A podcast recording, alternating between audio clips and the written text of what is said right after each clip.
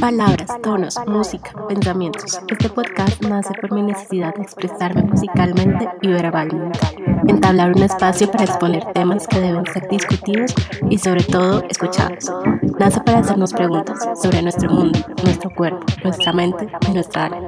Para intercambiar ideas, crear nuevos conceptos y nuevas energías, acompañados siempre de melodías que vibren en la misma sintonía.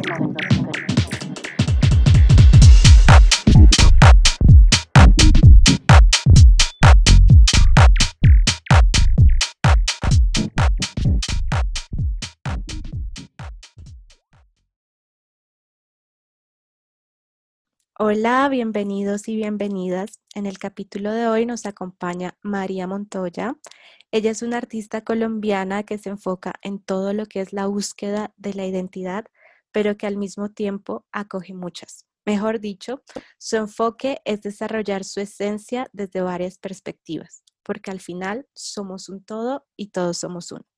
Lo que más me gusta de su arte es que no esconde ni es minimalista destacan los colores, las formas, el brillo, la alegría. En realidad es una artista que explora muchas visiones. Ella explora la pintura, la moda y también participa en el arte del drag. Por lo tanto, me encantaría descubrir más de ella y por eso es nuestra invitada de hoy. Las palabras claves de este capítulo son identidad, queer, latina y marica. Entonces, hola María, ¿cómo estás? Hola, Katherine, muy bien. ¿Y tú? Muy bien, gracias. Cuéntanos un poco qué tal ha estado este 2020 para ti. Bueno, este 2020 ha sido un año muy raro. O sea, de verdad creo que no encuentro otra palabra como para definirlo, sino raro. En serio, ha estado muy extraño. Creo que todo pasa igual por una razón. Eh, yo tengo obviamente una postura acerca del COVID, pues muy personal, que igual seguramente mucha gente no comparte, pero yo creo que pues que el COVID finalmente fue algo que los seres humanos nos buscamos, como sobre todo por el tema de, comer carne animal. Estoy de acuerdo. El consumo de animales exóticos y bueno, de otras especies. Entonces, yo la verdad sí creo que fue culpa nuestra. Entonces, es como pues nada, hay que pilotearlo y hay que lidiarlo porque pues no lo, no lo buscamos. Y bueno, por, porque seguramente habrán muchas otras razones detrás de, eso. Es mi visión personal, obviamente, seguramente hay muchas otras. Y a pesar de que ha sido un año tan raro y tan complejo, creo que a mí en lo personal me ha servido también como para estar más tiempo como dedicada a la producción de mi obra, porque pues antes del COVID tenía igual una vida súper atareada, ajetreada, llena de trabajo ahora también, pero digamos que estando desde mi casa tengo mucho más tiempo como para poder producir mis piezas como con más calma. Total. Y sí que ha sido un año muy desafiante para mí también. Yo siento que, bueno, independientemente de dónde venga este COVID, nos ha hecho reflexionar de todo y, y como hacernos encontrar con, con nosotros mismos en realidad.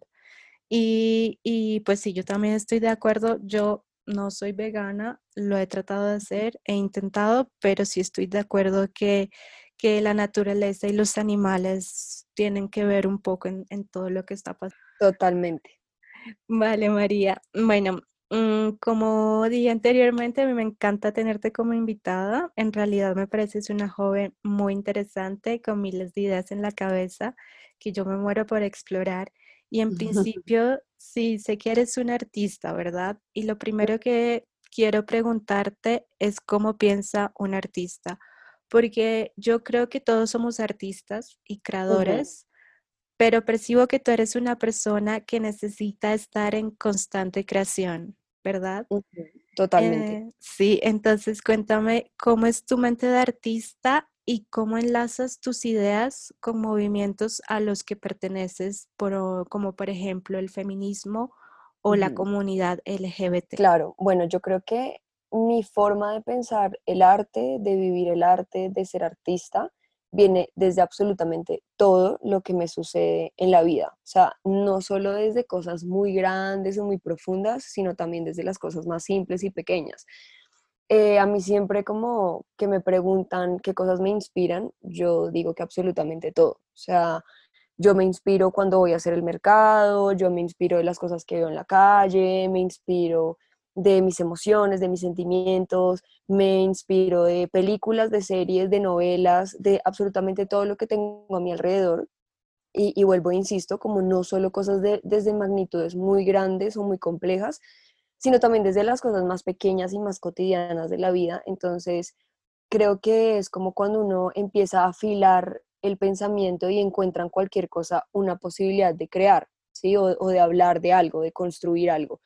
Eh, obviamente el feminismo, la comunidad LGBTIQA+, el hecho de ser queer, pues me sirve de muchísimo para crear y para hablar, porque finalmente yo hago parte de, es, es, hace parte de mis posturas, de mis creencias, de mi forma de pensar, de ver la vida, etcétera, y obviamente eso tiene que estar metido en mi creación 100%, como yo en lo personal no puedo separar la obra del artista, que yo creo que a veces para algunas personas eso es como algo súper vital y como que para algunas personas resulta súper odioso que el artista también sea la obra y bueno, esto, hay como un montón de posturas al respecto, pero para mí, en, en mi caso personal, mi obra y yo somos lo mismo y, y, ya, o sea, como que no puedo hablar de otra cosa que no sea o que no venga desde mi propia experiencia o desde mis propios ojos, ¿sí? O como que a mí me cuesta mucho inventarme eh, como vidas que yo no tengo, como yo tengo que hablar desde mi vida y desde mis experiencias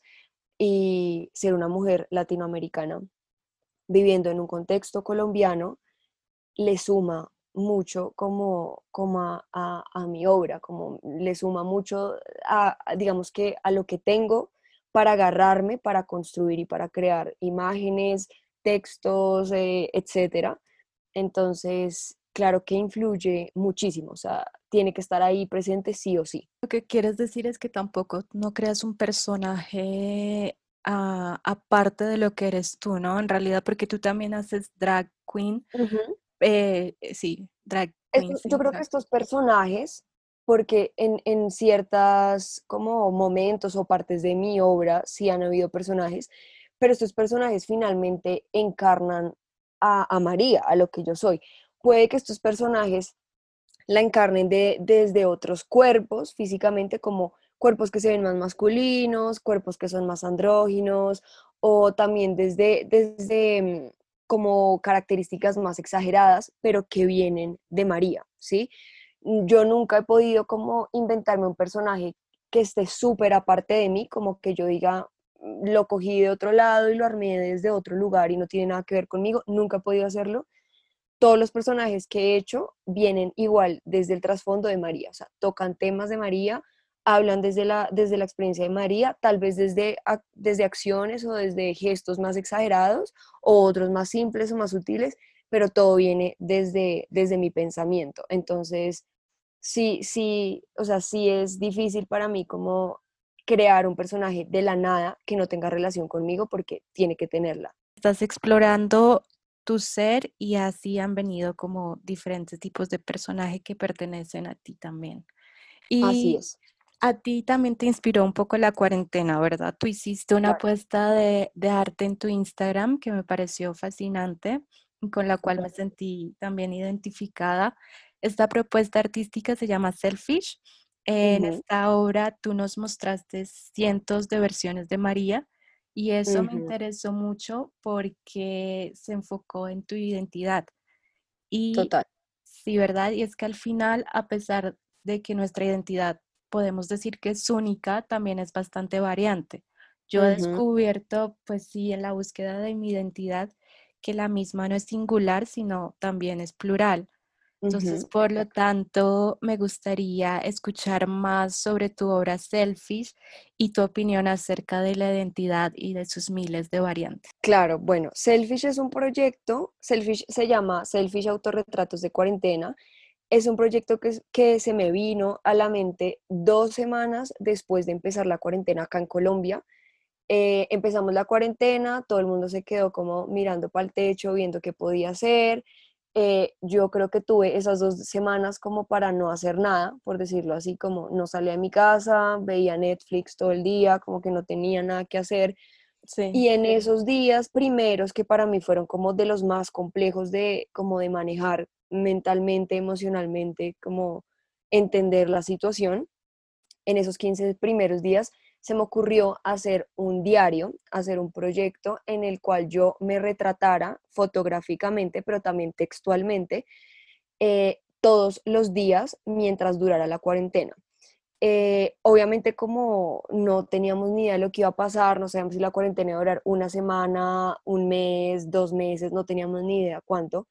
Ya, ya este es como el mes 6 eh, que supuestamente hay una cuarentena mucho más eh, suelta y como que la gente puede salir y bueno, etcétera, pero para mí sigue siendo cuarentena, cuarentena. hasta que no haya una vacuna. Y llevamos me parece a mí... en Colombia seis meses más o menos, ¿verdad? Llevamos seis meses, este es el mes seis. Entonces dije, quiero empezar a hacer un diario donde yo me retrate y, y escriba un texto adicional a esa foto, como del día a día, eh, un poco en el ejercicio de consignar como lo que sucedía, como en mi actualidad, en mi mundo donde yo vivo, eh, con el tema del COVID y el encierro, y un poco también para ayudarme a pilotear como con la ansiedad de lo que estaba pasando, que pues es algo muy complejo y es muy, muy grande. O sea, creo que nunca en la vida habíamos tenido que vivir algo así, como mundialmente, eh, atravesar como por un episodio así de complejo aparte porque es un virus que ni siquiera podemos ver, o sea, yo no lo puedo ver con mis ojos para saber que está ahí. Entonces quise hacer ese proyecto también un poco como en la descripción de ese proyecto, yo pongo algo así como, no me quiero morir primero de ansiedad que de COVID, ¿sí? Como, como que digo, la ansiedad me puede matar acá, como de la angustia, del miedo, no tanto del encierro, aunque sé que es difícil de manejar, pero las ansiedades que genera todo esto, o sea, genera demasiadas ansiedades de todo tipo entonces quería hacer un diario para hacer un registro fotográfico y textual de lo que a mí personalmente me sucedía estando bajo esta cuarentena y bajo este caos.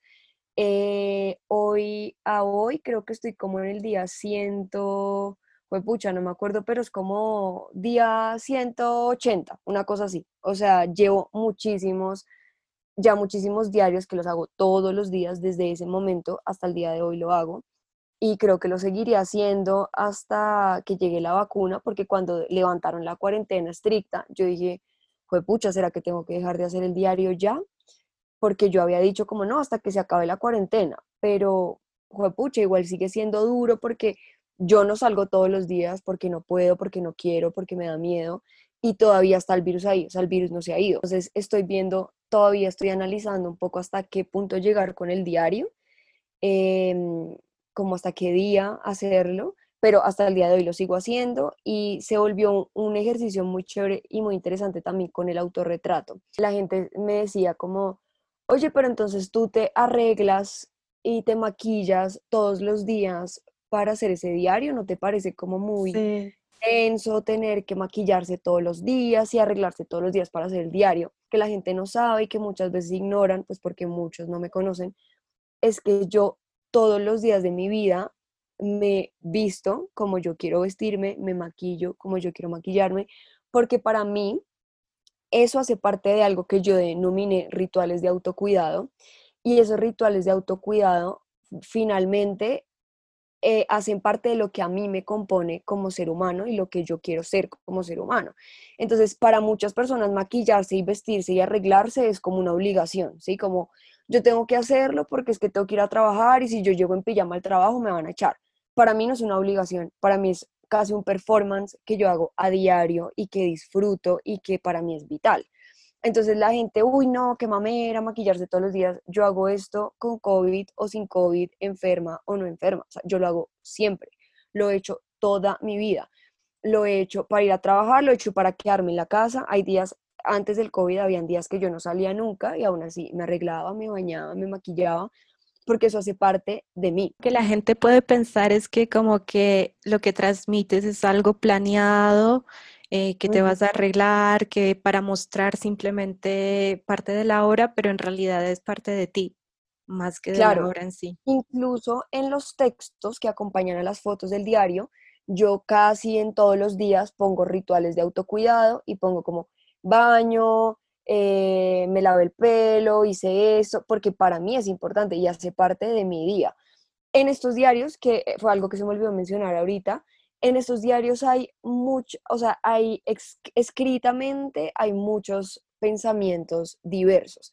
Hay pensamientos que son súper conceptuales, súper profundos, hay anotaciones que hablan de, de miedos de mi vida, de cosas muy íntimas, de cosas muy personales, de cosas muy hondas, pero también hay otros apuntes que son súper superficiales, aparentemente, como las cosas que yo desayuné, eh, qué, música escuché ese día, eh, aparentemente lo de los rituales de autocuidado puede ser algo súper banal para mucha gente, también están ahí consignados, porque para mí, porque para mí todas las cosas que me suceden, hasta las cosas que yo me como en el día son importantes, tienen una razón de ser y, y, simplemente como un ejemplo, digamos, con la comida, que yo lo pongo ahí en los diarios, las cosas que como, son también un ejercicio para yo no castigarme, si me hago entender. Muchas veces hay muchos complejos en torno a la comida y la relación que tenemos con la comida es súper, súper tóxica muchas veces. Entonces está la presión del deber ser, del verme delgada, del verme no sé qué, de comer saludable. Entonces esos diarios también me permiten a mí eh, no castigarme y no, y no decir como está mal porque hoy te comiste un buñuelo, entonces está mal y está mal porque te comiste un lado. No, es como entender que mi cuerpo merece también lo que la comida que yo le doy y como un poco sanarme y perdonarme por castigarme por las cosas que como y por esos estándares del deber ser de la sociedad. Entonces, es un diario que aparentemente puede ser muy simple, como un ejercicio muy sencillo, pero que en el fondo mueve muchas cosas en mi vida. Eh, y seguramente en la vida de los que lo leen, porque hay gente que lo ha leído y me han dicho como, oye, hoy me sentí igual. Exacto, uno se siente identificado como que hoy amanecí así, igual que tú. Pregunta, ¿has descubierto otras Marías a partir de este diario que comenzaste a hacer en cuarentena que tú, que tú no sabías que existían dentro de ti? Mm, no sé si como totalmente nuevas Marías, pero sí Marías que seguramente habían tenido ciertas preocupaciones en algún momento de su vida, pero que no las había como escarbado tanto, no las había reflexionado tanto. Entonces sí ha sido todo también un hallazgo, como, como también de enfrentaros, sobre todo con tema de miedos. Eh, eso es algo que como que ha ido saliendo a la luz cada vez más durante esta cuarentena y mientras he ido haciendo los diarios. Entonces no es que sean Marías completamente nuevas, pero sí Marías que estaban como por allá guardadas en un cajón, como guardemos y olvidemos. Te enfrentaste a, a cosas que tal vez eh, sí, a miedos o a problemas que tal vez habías archivado y yo creo que eso nos pasó a muchos también. Eh, Súper interesante. Y mira, eh, hablando de identidad, yo no sé si te pasa a ti, pero yo como mujer latina, y eso también lo aprendí eh, en esta cuarentena, porque siendo una mujer latina yo me siento como una mezcla infinita. Lo que quiero decir es que los latinoamericanos somos un híbrido de varios tipos de etnias y culturas y eso es latente en nosotros, o sea, es decir, que nosotros podemos sentir nuestras diferentes raíces. Por un lado, tenemos impuesta desde hace siglos atrás la cultura española con su religión católica, pero sin embargo, de base, nosotros tenemos y conservamos raíces y creencias pues africanas, indígenas, y como al mismo tiempo estamos en el mismo continente de Estados Unidos, pues también tenemos esa aspiración a esa cultura anglosajona. Entonces, por lo tanto, yo siento que nuestra identidad como latinos es bastante amplia, pero sin embargo, nosotros somos una cultura la cual se ha encasillado en un estereotipo muy sólido como latino, inmigrante, ruidoso, etc. Y a partir de esto, mi pregunta para ti es, ¿tú cómo manejas tu identidad siendo una mujer latina? Lo cual significa pertenecer a muchas culturas y al mismo tiempo estar encasillada en una. ¿Y cómo haces para salirte de ese estereotipo? Bueno, yo creo que es duro es duro porque como tú dices, efectivamente somos una mezcla de muchas cosas, de muchas culturas y siento yo que también de muchas cargas como que vienen heredadas familiarmente desde hace siglos. Cargamos con un montón de cosas que incluso al día de hoy decimos, no, pero nada que ver porque es que yo no viví eso y a mí no me pasó y ta, ta, ta. Pero como ha sido heredado y transmitido de generación en generación, a veces hay cosas que son demasiado complejas y que cargamos en los hombros y que descubrirlas, revolcarlas, entender de dónde vienen y sanarlas, pues es todo un proceso. Yo la verdad he intentado ser muy fiel a lo que a mí me gusta, a lo que yo creo, a mi manera de pensar. Siento también que he sido muy fiel a pensar que yo nunca voy a ser la misma persona, o sea, yo no, no sé si vaya a vivir 50, 20 años, 100 años, no sé, pero el tiempo de vida que yo tenga, sé que no voy a ser la misma María toda esa vida. Yo voy a ir cambiando, voy a ir evolucionando, voy a ir entendiendo otras cosas, voy a ir aprendiendo, creciendo, construyendo, etcétera. Entonces, para mí es vital entender que el cambio está ahí, ¿sí? Y que, y que el cambio es latente, que no somos fijos, no somos seres fijos ni seres permanentes, sino que nos vamos moviendo pues eh, según nuestro contexto, nuestras experiencias de vida, bueno, según muchísimas cosas. Entonces intento siempre ser súper fiel a eso, eh, sin importar como los estereotipos ni las cajas. Es súper duro porque yo creo que es una lucha de todos los días. Hay muchas cosas que, que agotan, a mí por lo menos me agota pensar como en mi apariencia física, eh, que cuando salgo a la calle, cuando yo me salgo a la calle y me inserto en el espacio público, aún al día de hoy recibo comentarios que son ofensivos, ¿sí? O, que, se burlan, etcétera. Y, y, lo hace muchas veces la gente porque vuelve y juega hasta el estereotipo, el deber ser de la mujer.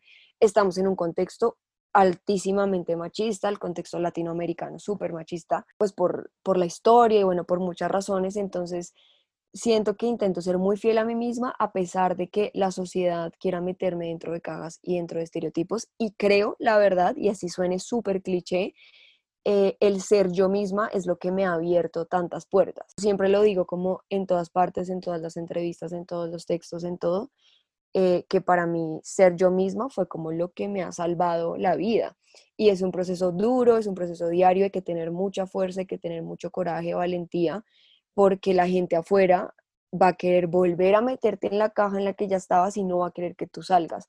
Entonces es una lucha diaria, hay que ser muy firme. Yo creo que también uno, dos, dos de mis pensamientos así como fundamentales de la vida, que también pueden sonar muy clichés o muy hippies o muy cursis, es que todos los días cuando me levanto pienso en que algún día me voy a morir. O sea, tengo la muerte súper presente ¿Y por qué tengo la muerte tan presente? Porque sé que sí, que como la muerte es tan incierta y no sé cuándo va a pasar, ni de qué manera, ni dónde, ni a qué hora, nada, eso me motiva mucho a vivir mi vida con más ganas, ¿sí? Como con más carácter, como con el carácter que merezco. Digo, algún día me voy a morir, no sé cuándo, si hoy, si mañana, si en 10 años, y como no sé el tiempo que me dure y no sé si mañana me voy a morir, pues voy a intentar vivir mi vida lo más fiel a mí misma posible. Y eso ha sido un gran impulso de vida y es súper interesante esa perspectiva y en realidad como que eh, podría catalogarse como fatalista, pero no es así, es en realidad todo lo contrario, como Exacto. a todo el contenido del día, porque en realidad uno no sabe cuándo se va a morir. Aunque suene cliché, lo que tú dices es, es ser uno mismo lo que a uno lo va sacando adelante, pero pues es un proceso de conocimiento hacia uno mismo y de búsqueda que es bastante eh, no es cruel, pero sí es, es fuerte. Otra de las cosas que yo siempre tengo en mente como para poder vivir mi vida es pensar que yo vine al mundo a vivir la vida mía, no vivir la vida ni de mis papás, ni de mis abuelos, ni de mi vecino, ni de mi profesor, ni de mi amiga. Yo vine a vivir mi vida, ¿sí? Y cuál es la vida que yo quiero construir, cómo me quiero sentir, quiero ser feliz, qué es lo que quiero tener, qué es lo que quiero ganar, aprender, etcétera. Como que para mí tener eso muy claro, que yo vine a vivir mi vida, también me ayuda muchísimo a decir como, eso es lo que yo quiero, y si a ustedes les parece una mierda, pues no importa, para mí está bien y es lo que yo quiero hacer. Eh, y así es lo que dices, es importante porque así tú vas cortando como esos mismos estereotipos y enlaces que te encasillaban a ser, digamos, no sé, ejemplo, hija de un médico, médico, bueno, este ejemplo es súper cliché, pero así uno va cortando esos mismos estereotipos que eh, a uno lo ligan con una cultura determinada o con un género determinado, etc. No sé si tú también piensas que es importante dejar a un lado la idea de encasillarnos con un solo concepto de lo que, de lo que somos. Totalmente. Sí. precisamente es lo que yo te decía hace un ratico, y es entender que no somos seres fijos, ¿sí? Que no somos exactamente el mismo todo el tiempo. Yo estoy segura que yo no era la misma del año pasado. ¿Por qué? Porque este año ha venido con un montón de cosas, de experiencias de mi vida que me han enseñado otras vainas, que me han mostrado otras cosas y así sucesivamente va a ser siempre, como nunca no somos seres fijos, ni seres estáticos, ni permanentes, estamos todo el tiempo moviéndonos, moviéndonos, moviéndonos según las experiencias, el contexto, eh, lo que sintamos, lo que nos pase, etc. Entonces es súper importante reconocer eso, reconocer que no somos fijos, reconocer que somos cambiantes, que dentro de nosotros hay una pluralidad de muchas cosas, de emociones, de sentimientos, de pensamientos, de creencias, em, y que está absolutamente bien y que es absolutamente válido. y yo creo que reconociendo eso, estamos más cerca a encontrar nuestra identidad. A pesar de tanta pluralidad, estar conectado con esa pluralidad nos hace más únicos, por decirlo así. Claro. No, y, a mí me parece buenísimo, porque imagínate que solo pudiéramos ser una cosa toda la vida. Para mí sería súper frustrante, porque yo, quiero hacer mil cosas y entender mil vainas, y sí, o sea, como que eso me permite como vivir una experiencia completa como ser humano. O sea, yo siento que si yo me quedo fija en un lugar, me voy a perder de muchas otras cosas que quiero hacer por mantenerme en un solo sitio. Y, y, cuando pienso que puedo expandirme hacia muchos lugares, pienso que mi experiencia como ser humano en el mundo, en la Tierra, va a ser más completa. Total, y esta es como la idea de que nos meten a nosotros este sistema, ¿no? Como que tienes que ser una cosa en cada área y es como que nos limita en verdad a ser lo que nosotros somos porque no exploramos esa diversidad que hay entre en nosotros mismos y en el mundo también. Exactamente. Y hablando de diversidad, em, pasemos al tema de la comunidad LGBT. Sé que tú también te consideras queer, por esa razón me gustaría saber para ti qué es ser queer y por qué consideras que lo eres. Bueno, para mí lo queer llegó no hace mucho tiempo, la verdad, llegó más o menos cuando estaba a mitad de mi carrera, yo estudié artes visuales, y digamos que fue todo un proceso también de vida llegar a lo queer y entender qué era lo queer desde la teoría, desde la historia, pero también entender cómo lo queer se aplicaba en mi vida cómo funcionaba en mi vida. Mm, creo que mm, empezar a entender también eso que acabo de decir hace unos minutos lo de entender que no somos seres fijos es una de las bases, creo yo, fundamentales de lo queer, porque finalmente lo queer no, no quiere definirse o encasillarse con una etiqueta o con una caja, con un nombre específico, sino siento yo que lo queer nos permite vivir y asumirnos en plena libertad. Bueno, eh, o sea, a mí lo queer me permite como vivir en libertad y, y plenamente como entender que yo no soy fijo, que un día me puede gustar una cosa, que un día me puede gustar otra, que un día me puedo sentir de una manera, que un día me puedo sentir de otra y no, y no tener que estar mal por eso y no tener que estar equivocado por eso. Eh, lo queer siento yo también que es una apropiación como de, del ofensivo, como apropiarnos de, de todas estas cosas que, que nos dijeron por salirnos de las cajas, como ser raros, ser torcidos, ser extraños. Em, apropiarnos de eso, como de ese discurso que puede ser muy violento y de odio y agresivo, y decir, sí, es que somos raros y somos torcidos. ¿Por qué? Pues porque vivimos en la libertad como de nuestros deseos, de nuestros intereses, de nuestros pensamientos. Así que cuando llegué a la teoría queer y entendí como lo que había detrás, dije, por fin siento que puedo hacer parte de algo. Muchas veces la gente me dice, oye, pero ser queer igual no es caer en lo mismo de meterse en una etiqueta. Entonces yo muchas veces digo, sí, seguramente lo es, porque yo estoy diciendo que soy queer y no que soy otra cosa, pero por lo menos a mí lo queer me brinda como esa idea de que es una etiqueta inetiquetable, ¿sí? Por decirlo de alguna manera, como que es una etiqueta tan amplia que ni siquiera sabemos cómo, cómo nombrarla como fijamente. Hay un término, claro, que es lo queer, hay una teoría que es lo queer, pero finalmente no hay como una manera estricta de definir lo queer. Lo queer puede ser absolutamente todo y lo queer es tan variado dentro de sí mismo que para mí es la etiqueta más inetiquetable.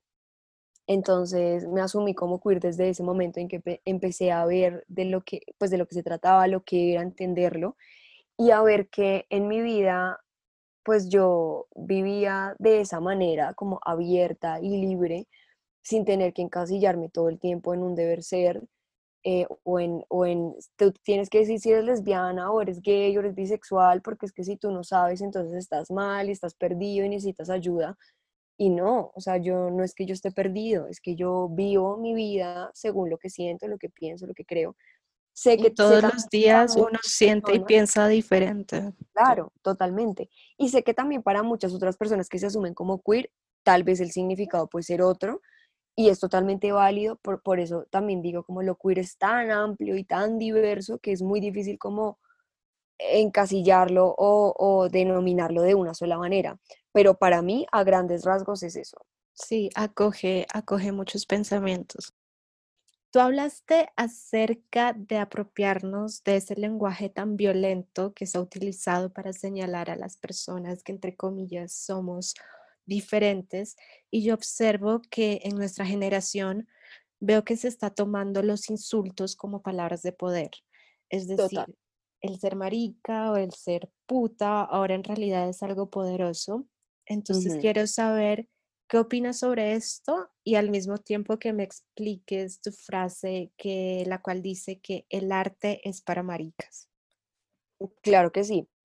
Eh, sí, totalmente de acuerdo con lo que tú dices. Yo siento que y no solo en estas nuevas generaciones, yo siento que esto viene de hace mucho tiempo ya, em, que se han, se han venido como haciendo estos ejercicios de apropiarse de la ofensa, de apropiarse del insulto, para decir, bueno, si te parece que soy tan marica, sí soy marica, sí soy re marica, pero es como apropiárselo y, y como abanderarlo, ¿sí sabes? Como, como apropiárselo del con fuerza, con contundencia, eh, con reafirmar eso que puede ser para muchos ofensivo o agresivo eh, reafirmarlo y darle también un, como un significado distinto y un tono distinto a, esa misma ofensa y, y, usarlo para construir pues finalmente como un discurso propio. Esa frase del arte es para maricas viene muy desde esos dobles sentidos. Eh, viene obviamente también desde temas de género, como de, de temas de género, de identidad, de orientación sexual, etcétera, o sea, está ligado a muchísimas cosas, como en sí, desde la palabra marica, eh, yo siempre, de verdad, escuché muchas veces como frases como, el arte es para los vagos, el arte, los que estudian arte son esos hijos que son vagos, que no se quisieron dedicar a nada, que son drogadictos, porque eso es como seguro que lo dicen siempre. Sí, para, es para los un poco la, la, sociedad colombiana siempre, bueno, no sé, ahora no mucho, pero en una época atrás el arte, el diseño y todas estas eh, profesiones que eran, sí, un poco más artísticas, que se salían un poco de la administración, la doctor, el ser doctor, abogado, eran como para gente que... Mm, perezosa o que no tenía idea qué hacer o que tal vez no iba a servir para nada, qué sé yo. Y siempre se ha visto, pues mal, se ha mal visto, ¿no? En Colombia ese tipo de, de inclinaciones artísticas. Sí, total. Incluso también siento yo que pensándolo como en amigos míos, hombres que son artistas, también les decían como, eh, los que estudian artes es porque son maricas. Eh, los manes que estudian arte son súper afeminados, son re locas o seguramente son gays. Em, sí, como que había también todo un discurso en cuanto a la persona que hacía arte o en sí hacia las artes, súper despectiva, como súper satanizada, eh, también como lo recuerdo mucho de escuchar comentarios de no, él va a estudiar artes y va a terminar con un tenderete en la séptima vendiendo cualquier cosa en lo que le den porque tiene que comer de algo y va a terminar como en un tenderete en la calle, era otra cosa que decían también, como siempre, siempre se, como que se le quitaba valor a las artes, ¿sí? Y siempre se le relacionaba también con, con los maricas, por decirlo así. Entonces yo dije, quiero hacer una frase que diga el arte es para maricas, que fue incluso chistoso porque cuando yo recién la saqué, saqué esta frase, mucha gente se sintió identificada como, como sí, fue pucha, a mí también me lo han dicho, y relacionaron ahí un montón de cosas también, incluso con su propia, sus propias identidades, sus orientaciones sexuales, etcétera, pero también hubo otra gente que me dijo como, oye, ¿tú por qué eres tan ofensiva? ¿Y tú por qué eres tan grosera? ¿Y tú por qué vas a decir eso? Y ahí entendí que también había un problema generacional. Entonces había un problema generacional, ¿por qué? Porque para las generaciones, digamos, más viejas que yo, eh, había todo esto, esta carga que volvemos a, que comentamos hace un rato, esta carga de, el arte y los que hacen arte eh, ligado como hacia algo negativo, hacia la ofensa, cuando para mí decir el arte es para maricas es lo menos ofensivo. ¿Por qué? Porque yo ya deconstruí toda esa ofensa y para mí marica es una palabra súper importante, es como abanderada de la palabra. Entonces usar el, el arte es para maricas pues se volvió también una bandera, se volvió también como una frase de empoderamiento, como de, apropiación también de, de las ofensas, del discurso como violento, agresivo hacia la comunidad LGBTIQA pero también hacia los que nos dedicamos al arte y bueno, etcétera. Eh, como que esa frase reúne muchas, muchas cosas en sí y es simplemente como un doble sentido ahí con el cual la gente se ríe, pero también hay un veneno. ¿sí? Como siento yo que eso pasa mucho en mi obra. Hay cosas que son muy chistosas, muy coloridas, muy tiernas, muy kitsch, muy cursis, pero en el fondo tienen un veneno. Sí, y estoy de acuerdo que es una frase en la que uno se identifica, se ríe, entiende la persona que ya haya hecho, eh, ya haya aceptado el insulto y se haya apropiado de él. Ajá, incluso hace unos años atrás recuerdo que estaba en Nueva York en un viaje y estaba caminando en la calle y vi a una chica que tenía una camiseta, si no estoy mal, que decía Art is for losers, como el arte es para los perdedores. Y me reí mucho porque dije totalmente, o sea, en el ahí estaba en un contexto gringo, por decirlo de algún modo, y yo, yo soy de un contexto latino, pero aún así entendí lo que significaba esa camiseta y como mis temas como vitales también para trabajar en, mi obra tienen que ver con el género, eh, de ahí se empezó como a surgir la idea del arte es para maricas y había toda una apropiación de la palabra marica, marica, marica, el arte. Entonces de ahí se fue como gestando y surgió hace no mucho tiempo. Eh, entonces sí, es como una cosa también hasta medio universal no, no sé si la palabra como tal marica textualmente escrita así como, como en español, por decirlo así, pero sí como el trasfondo, sí creo que puede ser muy universal. Y yo te quería preguntar un poco eh, sobre lo que es para ti la comunidad LGBT. Finalizando un poco esta conversación, eh, hablar sobre ese tema, yo te quería comentar que anteriormente yo realicé un podcast eh, dedicado a las mujeres trans y cómo ellas hacen parte del feminismo, ya que él mismo trata de la inclusión de todo lo que sea ajeno al espectro patriarcal machista.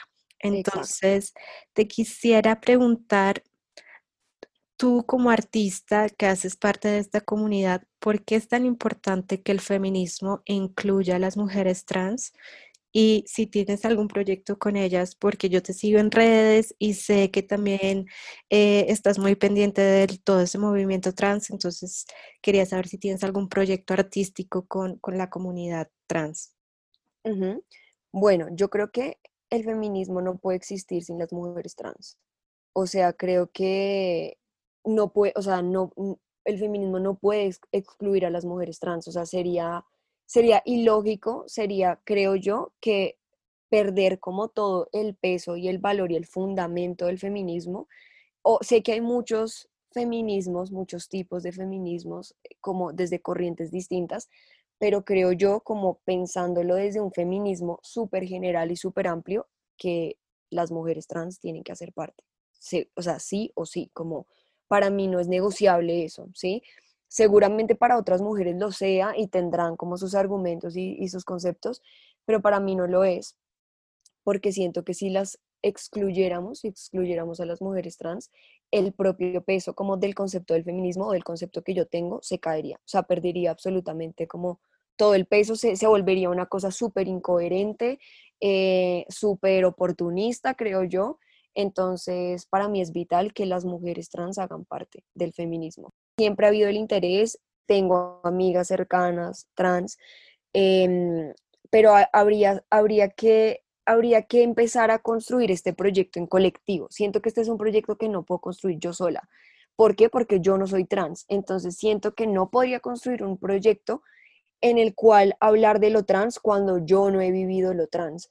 Entonces, este es un proyecto que sin duda tendría que ser colectivo, de la mano de la comunidad trans y empezar a ver qué cosas se empiezan a gestar desde el diálogo. Puede ser como eh, desde empezar a conocernos, a hablar, a, a, entender los contextos, las luchas, etcétera, empezar a ver qué cosas se pueden tejer desde esos diálogos para construir imágenes, proyectos, etcétera, proyectos que seguramente pueden venir desde muchos lugares, como puede ser cine, puede ser pintura, o sea, puede venir desde muchos, muchos lados, pero habría que, que hacer como todo un proceso de diálogo y de construcción colectiva, no podría hacerlo solo yo. Creo que por eso es que todavía no he podido como hacer algo en concreto, aparte, bueno, el COVID no ha ayudado como para los encuentros Claro. Eh, por decirlo de alguna manera, encuentros como más cercanos, más físicos, etcétera. Pero sí, sin duda es algo que quiero hacer. Tal vez si alguien que esté escuchando esto tiene una idea, un aporte, un proyecto, lo que sea, y quiera compartirlo conmigo, pues buenísimo.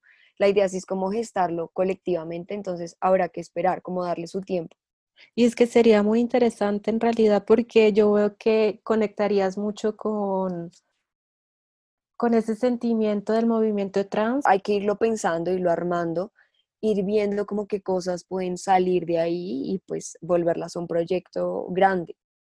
A pesar de que eh, el drag pertenece a la comunidad LGTB y es amplio y diverso, siempre vemos a hombres que se visten de mujeres, ¿verdad? Normalmente. ¿Cómo es ser eh, drag siendo una mujer y pues sí, si me puedes explicar un poco sobre eso, sobre lo que haces.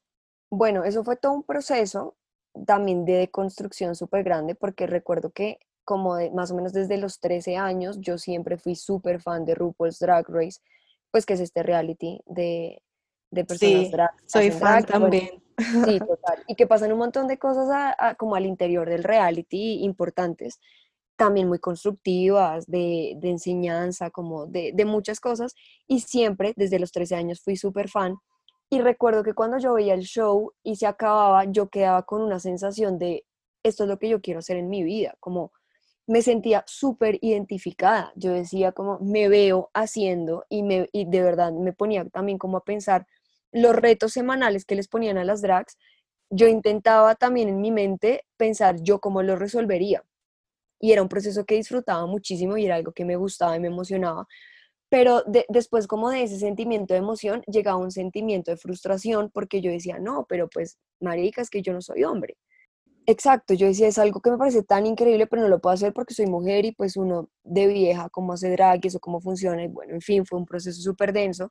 Y a medida que fue pasando el tiempo y que fui deconstruyendo esa idea, me di cuenta cualquier persona puede hacer drag, ¿sí? Que el drag no está meramente como, em, como aceptado solo si eres hombre y te vistes de mujer, no, no, o sea, como que el drag puede ser algo súper amplio también, pero hay que construir esas ideas que se nos han sembrado y que se nos han impuesto.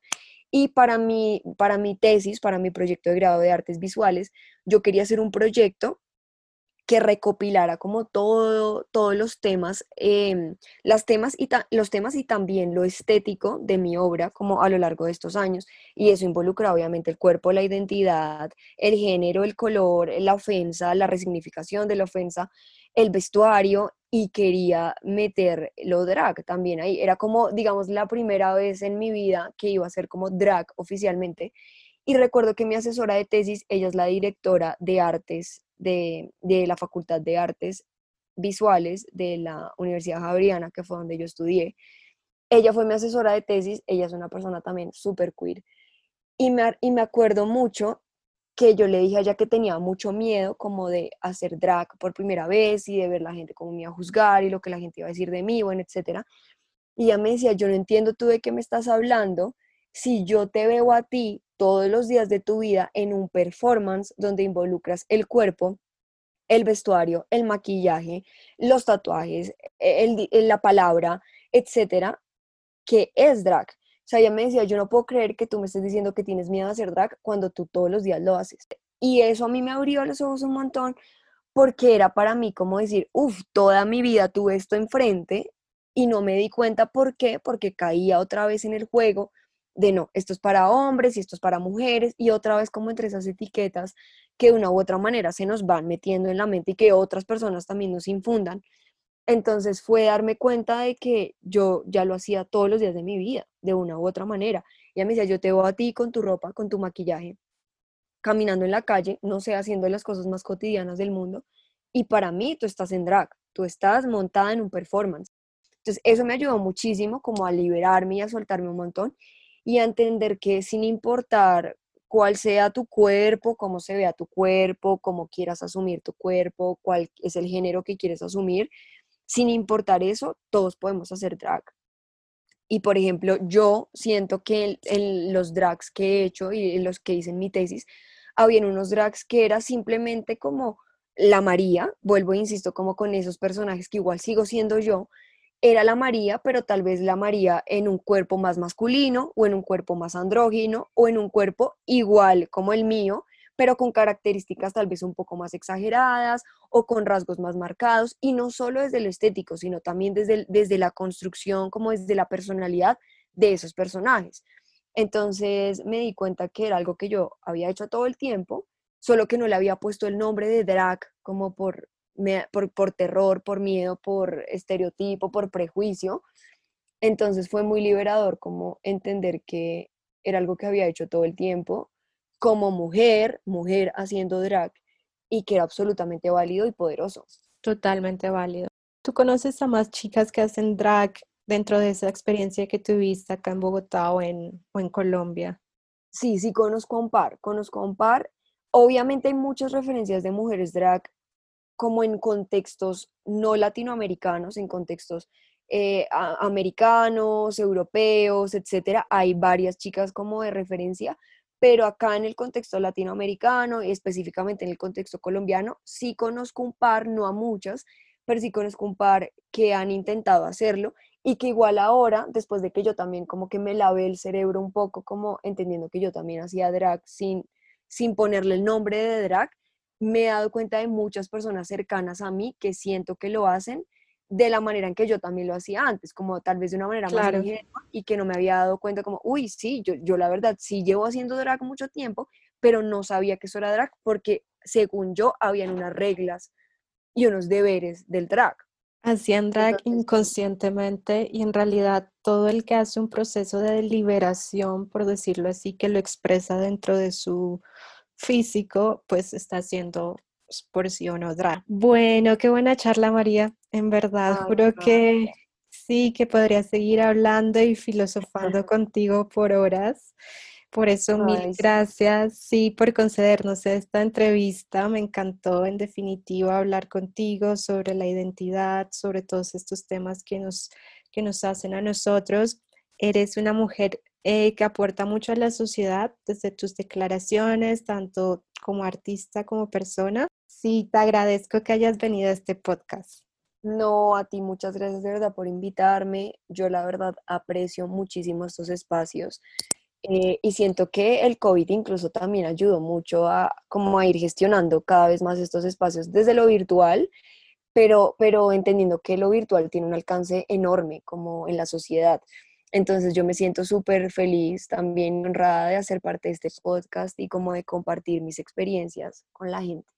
Sí, súper es cierto, el COVID ah, nos ha, puesto a ver que tenemos muchas más capacidades, tiempo y a, ponernos también en sí, bueno, a muchos que, que no somos artistas, pero que nos gusta mucho el arte, como que tal vez dejar nuestro trabajo a un lado y como decir, ok, mira, lo que siempre quise hacer, tengo tiempo de hacerlo. Entonces, Exacto. sí, súper bueno.